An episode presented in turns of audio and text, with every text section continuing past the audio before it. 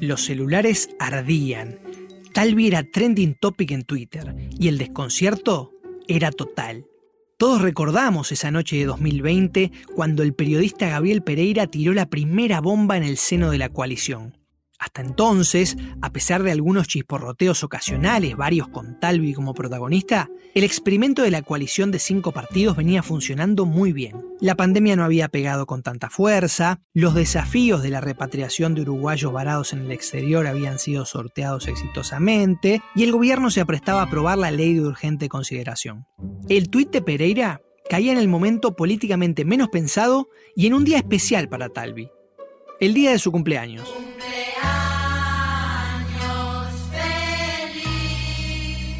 Regla número 12.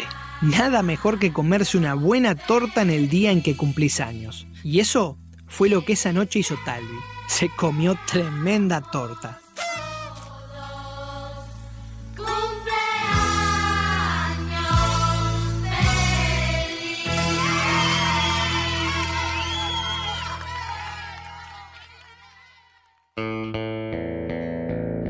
De la Parla Media, esto es ¿Qué te pasó, Ernesto? Un podcast sobre el auge y la caída de Ernesto Talvi, un outsider que intentó ganarle al sistema, pero olvidó que el sistema le podía ganar a él.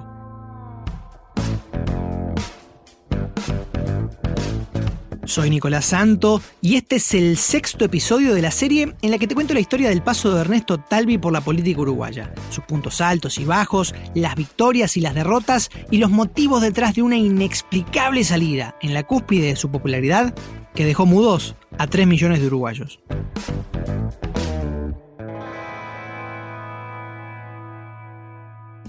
Seguramente recuerdes, como yo, que esa noche los grupos de WhatsApp explotaron. Pocas horas después, Talvi aparecería en la prensa para hablar del tema. Se dio a conocer en las últimas horas una noticia que sorprendió a muchos.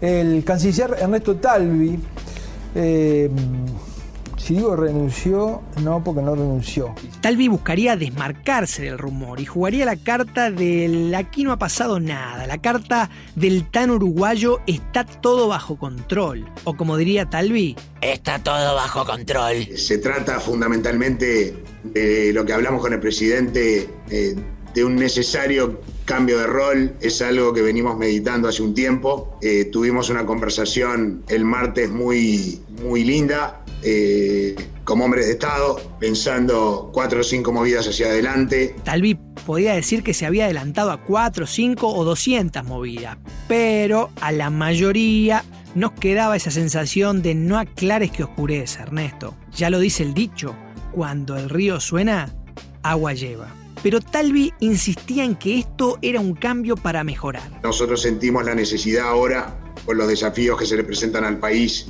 con la crisis económica y, los coletazos sociales, de jugar un rol de liderazgo político del sector mayoritario del Partido Colorado, que es una pieza fundamental en el gobierno de coalición. Es difícil saber todo lo que pasó en el detrás de escenas esas semanas y como con todo en Uruguay, nadie realmente quiere hablar públicamente del tema. ¿Se había dinamitado la confianza entre el presidente y el canciller?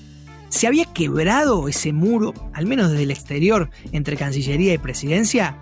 Yo lo que te puedo decir es que vi con mis propios ojos cómo el presidente de la calle Pou se movía y trataba de que los medios no le generaran problemas con Ernesto Talvi con titulares que no eran del todo precisos. El periodista Gabriel Pereira, hablando con Talvi el día después del tuit, le preguntaría por este tema expresamente. Ernesto, pero es inevitable pensar que la gente piense después de una serie de desavenencias y sobre todo la última con el tema de Venezuela, que tu salida, más allá de, tus estrategias personales, no responda también a unas ciertas divergencias que has tenido con el presidente de la República, ¿no? A ver, Gabriel. Em, Para un poco. Antes de hacerte escuchar la respuesta de Talvi, regla número 13. Y esta es bien básica. Nunca uses la expresión a ver antes de dirigirte a alguien llamado Gabriel. Vamos a la respuesta de Talvi, ahora sí. Yo con el presidente tengo una excelente relación eh, y por supuesto que eh, en algunos temas tenemos matices y en algunos casos podemos llegar a tener desacuerdos, es natural que así ocurra. Pero respecto de Venezuela, que es lo que ha dado tanto que hablar, eh, ¿querés que te diga exactamente lo que me dijo el presidente el martes cuando hablamos? Ernesto, mirá, los dos pensamos lo mismo de Venezuela, no tenemos diferencias conceptuales. Yo lo puedo decir, tú no, porque estás en otro rol, hacé lo que necesites para cumplir con tu trabajo. Talvi buscaba proyectar ganas y confianza. Además, tampoco veía como un problema el irse de la Cancillería al poco tiempo de asumir, y así lo justificaba. Teníamos muchos sueños, eh, pero el 13 de marzo cambió el mundo. Estamos ante una pandemia que nadie imaginaba que iba a ocurrir y que no tiene antecedentes en la historia moderna. Así que nosotros eh, en la medida que tenemos responsabilidades de Estado y responsabilidades de gobierno, tenemos que adaptarnos a las circunstancias. Pero no solamente eso, Talvi se mostraba ilusionado y con planes de futuro en política. Me encanta lo que hacemos, lo hago con un equipo sensacional, cada día que vengo aquí lo hago con ilusión, pero no deja de ser un ámbito limitado de acción. Yo necesito como líder político jugar en toda la cancha, estar arriba de temas que nos importan y mucho y que eh, van a ser desafíos eh, que el país no tenía previsto que se le presenten. Pero cuando lo apuraban, Talvi, un hombre destacado por poner el dedo en la nota justa, empezaba a sonar algo desafinado. Rol, cuando decís el rol, ¿a qué te referís? Cuando hablas de un rol, el rol, ¿a qué te referís? ¿Cuál va a ser ese rol? ¿Qué es? ¿Qué vas a hacer concretamente?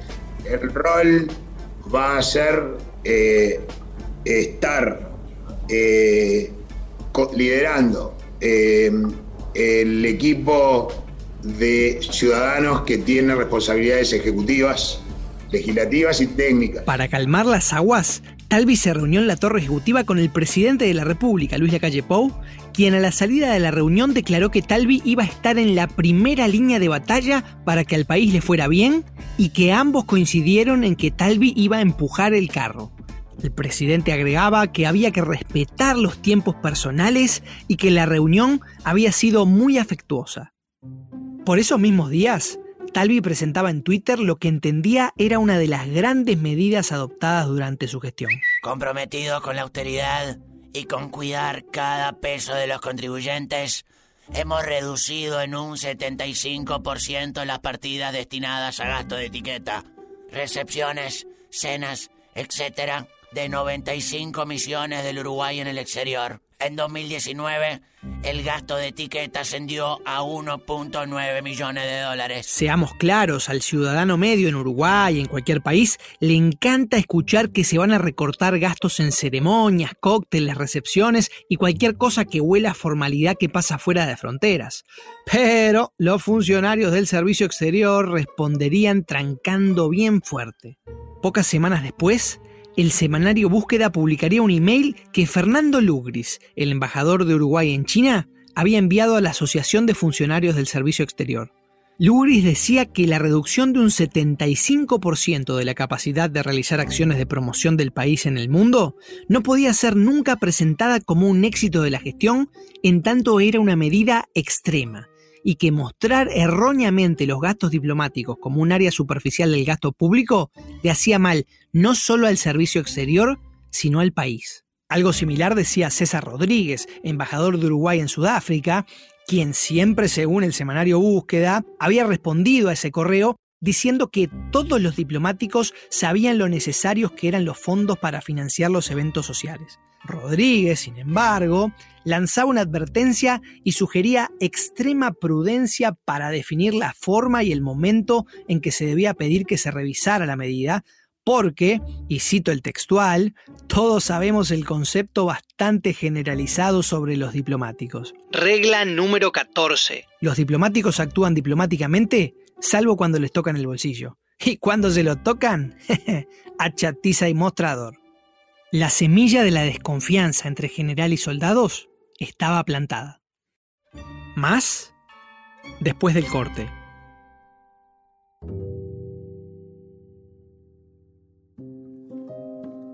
Desde la Parla Media creamos experiencias de audio íntimas y que gracias a un diseño de sonido único te harán sentir inmerso en las historias. Nuestros podcasts te transportan al centro de la trama. Síguenos en nuestras cuentas arroba la parla media en Instagram, Twitter y YouTube y en plataformas de podcast para no perderte nuestras últimas novedades. La Parla Media, pasión por las historias.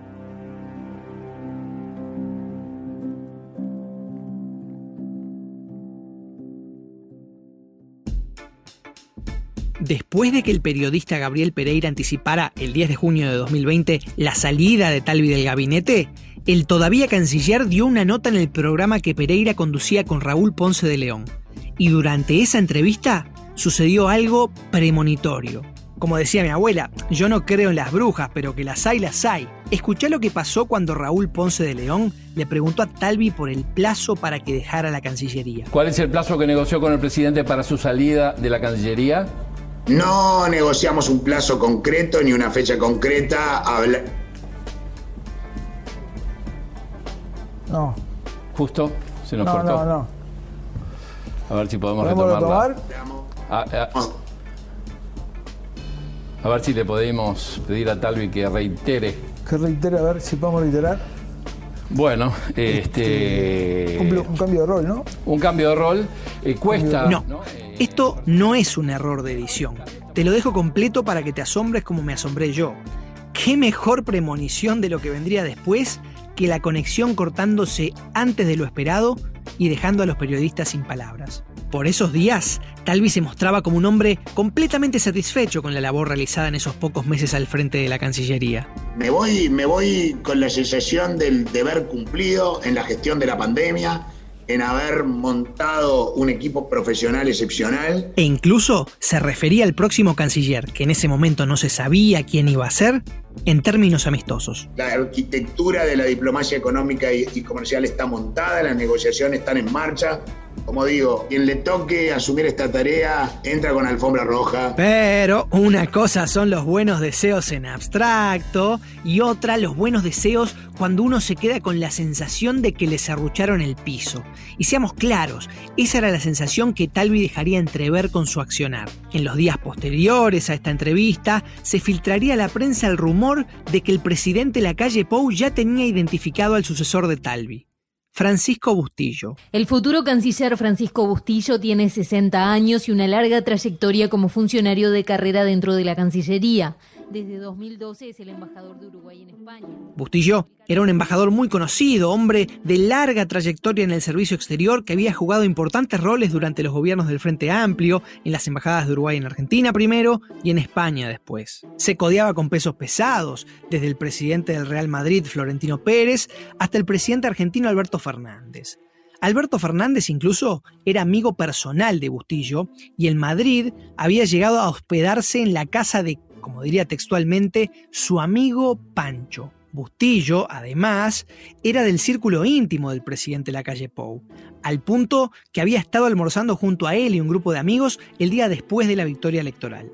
La filtración de lo de Bustillo daría tela para cortar. Había un tema con los tiempos. El día mismo que se supo quién ocuparía el rol de canciller, Talvi había convocado a una conferencia de prensa para presentar su principal iniciativa, la diplomacia económica y comercial 5.0. Pero, según contaba el diario El Observador, la previa a ese evento había sido caótica. Las crónicas en la prensa retrataban a un Talvi desencajado. El diario El País publicaba una nota en la que textualmente se decía que Talvi había mantenido un enfrentamiento a los gritos con Victoria Francolino, la directora general para Asuntos Económicos Internacionales.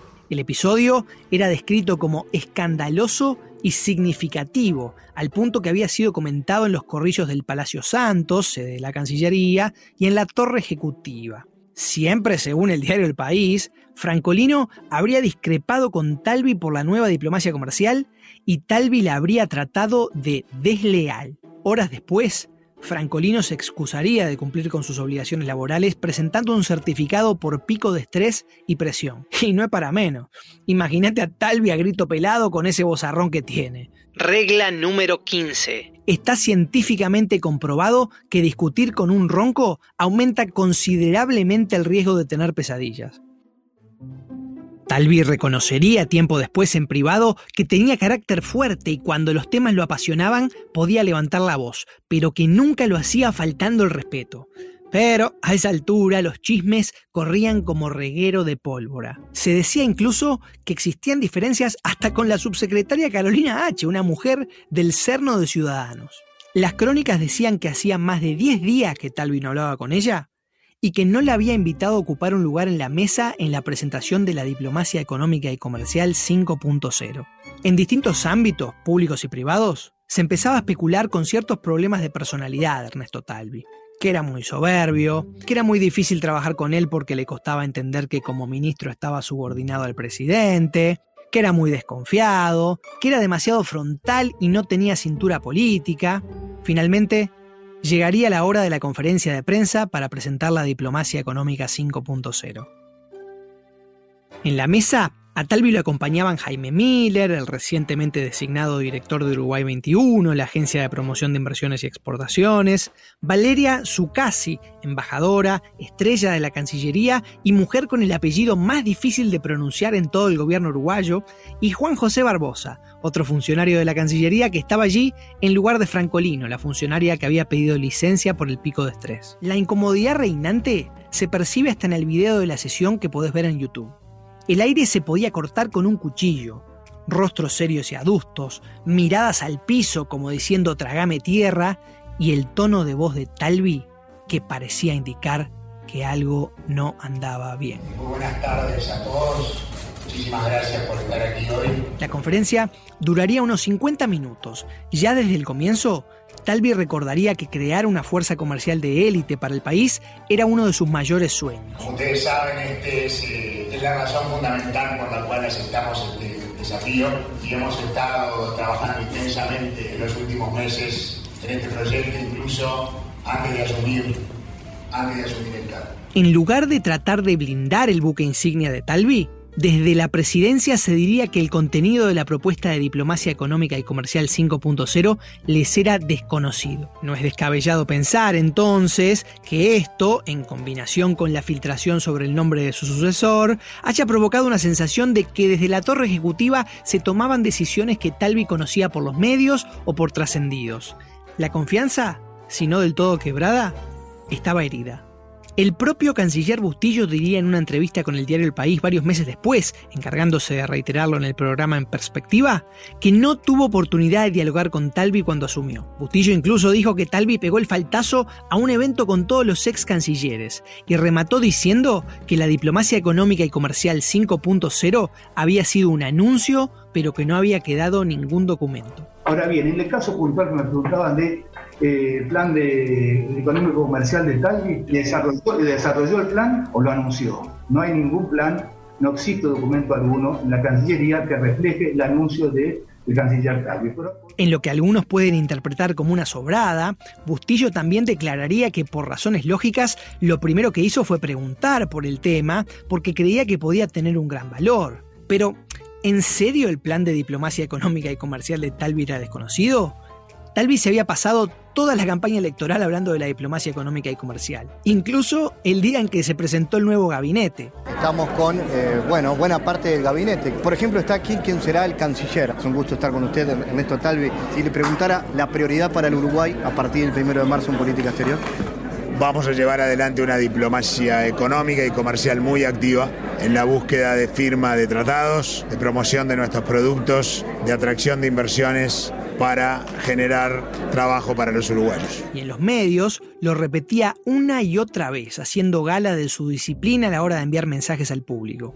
De la importancia que le vamos a dar a la diplomacia económica y comercial para lograr abrirle al país mercados, atraer inversiones, generar empleos. Esa es nuestra obsesión. Estamos armando una arquitectura institucional que va a requerir incluso alguna norma legal que va a plantearle al país una diplomacia económica y comercial 5.0, de vanguardia. Tal vez lo que quedó en el debe es el plan de ejecución, más allá del titular y de la conferencia de prensa.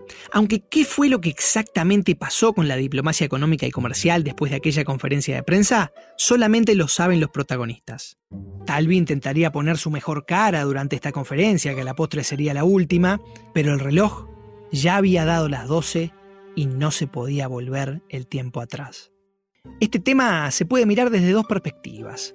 Tal vez de la torre ejecutiva no entendieron que desmetecer el proyecto de diplomacia económica y comercial de Talvi era equivalente a realizarle una dolorosa crítica personal.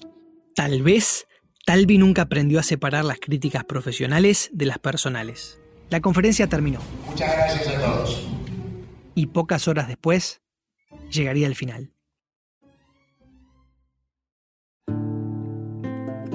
El primero de julio de 2020, cuatro meses después de asumir el cargo y con mucha más antelación que la salida acordada que le había vendido a los medios de comunicación, Talvi presentaría la renuncia a la Cancillería. El mismo día de su última conferencia y de la filtración de la preferencia del presidente por Bustillo. En la carta de renuncia, como tirando un tiro por elevación, Talvi dijo comprender que en el gabinete los tiempos los marcaba el presidente y que no quería ser un obstáculo en el deseo del presidente de nombrar a quien considerara más apropiado para acompañar su gestión. Pero también le pasaba factura al presidente de la calle Pou, diciéndole que, como se lo había manifestado oportunamente, su idea era seguir en la Cancillería hasta fin de año. Y Talvi, que para muchos era una bocanada de aire fresco que llegaba para combatir algunos de los peores hábitos del Estado y del sistema político uruguayo, se iba de la Cancillería con sabor a poco. Talvi se iba sufriendo lo que él entendía eran humillaciones públicas, frustrado con las estructuras que no pudo cambiar y por la puerta de atrás. Pero irse del gabinete no era irse para la casa, al menos eso era lo que se daba a entender ese primero de julio. Si bien Talvi dijo que se tomaría unos días para reflexionar, todo el sistema político, especialmente los miembros de su grupo, daban por hecho que asumiría su banca en el Senado. Así lo manifestaba incluso su suplente, la senadora Carmen Sanguinetti. Es difícil saber qué pasó por la cabeza de Talvi en este periodo. Los rumores y las notas de prensa abundan. El semanario Búsqueda publicó una nota en la que se informaba que al momento de renunciar a la Cancillería, Talvi le habría dicho a los miembros de su gabinete que su salida repentina se debía a que lo renunciaron desde la presidencia, algo que intentaban desde hacía rato, pero que ahora lo habían enchastrado públicamente habló de una campaña en su contra. Consultado por búsqueda sobre el tema, Talvi respondió que su contribución al buen funcionamiento de la coalición era guardar silencio. Pero a veces es mejor guardar silencio en serio porque el decirlo así era una forma de reconocer las asperezas. Ante la falta de definiciones, el nerviosismo de los integrantes de su sector, ciudadanos, aumentaba rápidamente. Y si bien algunos como Adrián Peña, entonces senador y actual ministro de Medio Ambiente, lo mimaban y decían que era un jugador distinto, también abrían el paraguas y aclaraban que solamente el tiempo diría si alguien como Talvi podría sobrevivir en la política. Hasta que el domingo 26 de julio a la noche, mediante una carta publicada en redes sociales, Ernesto Talvi anunció su renuncia al Senado y su retiro permanente de la política activa. Sobreestimé mi capacidad de adaptarme al quehacer político. Y aunque hoy creo entenderlo y en todo momento intenté hacerlo mejor, no es lo mío. Agradezco de corazón la confianza de todos los que con tanta ilusión y esperanza trabajaron y nos apoyaron para que Ciudadanos viera la luz.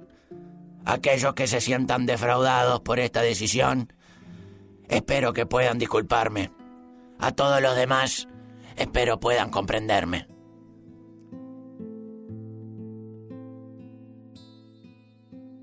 En los días siguientes a la publicación de esta carta, Talvi se reuniría con integrantes de su sector e intentaría calmar los ánimos diciendo que Ciudadanos podría seguir adelante sin él, algo así como Apple siguió adelante sin Steve Jobs. Incluso llegó a decir que su idea era liderar un espacio al estilo Ceres que serviría para elaborar contenidos para los legisladores e integrantes de ciudadanos que ocuparan cargos de gobierno, tal como tenían los partidos políticos europeos.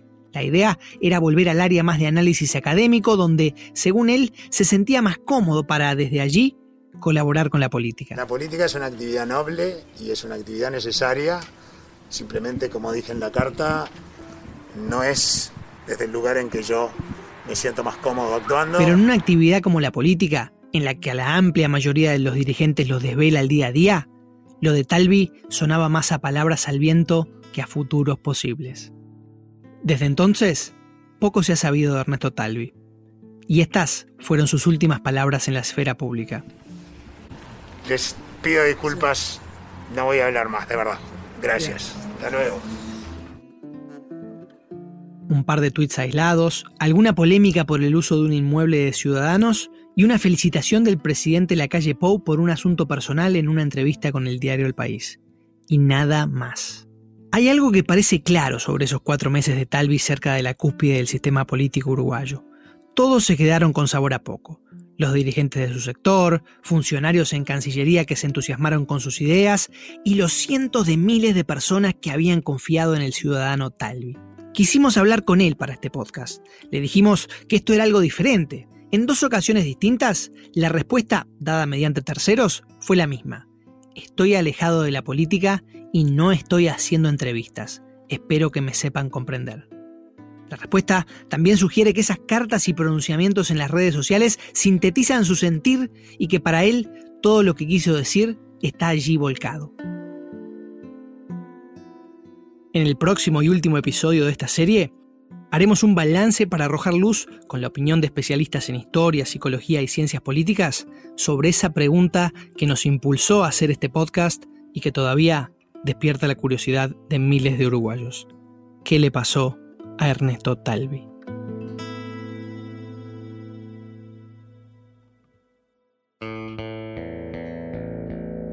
¿Qué te pasó, Ernesto? Es una serie original de La Parla Media, creada por quien te habla, Nicolás Santo y Álvaro Caso Bello. La idea original es de Nicolás Santo, supervisión de guion e historia de Álvaro Caso Bello. El diseño de sonido y la edición de audio estuvieron a cargo de Conrado Hornos. La cortina musical de apertura la creó Nacho Villalba, El Villa. La música original fue elaborada por Nacho Villalba y Nacho González Napa. La identidad visual estuvo a cargo de Gonzalo Aro. Imitaciones a cargo de Javo Machado. El asesoramiento legal lo brindó el doctor Matías Jackson. La producción de este podcast consultó un gran acervo de materiales abiertos y disponibles al público en torno a los hechos y personas involucradas en esta historia. Las referencias a estos materiales las podés encontrar en las notas del episodio. Soy Nicolás Santo y te espero en el próximo episodio de ¿Qué te pasó, Ernesto?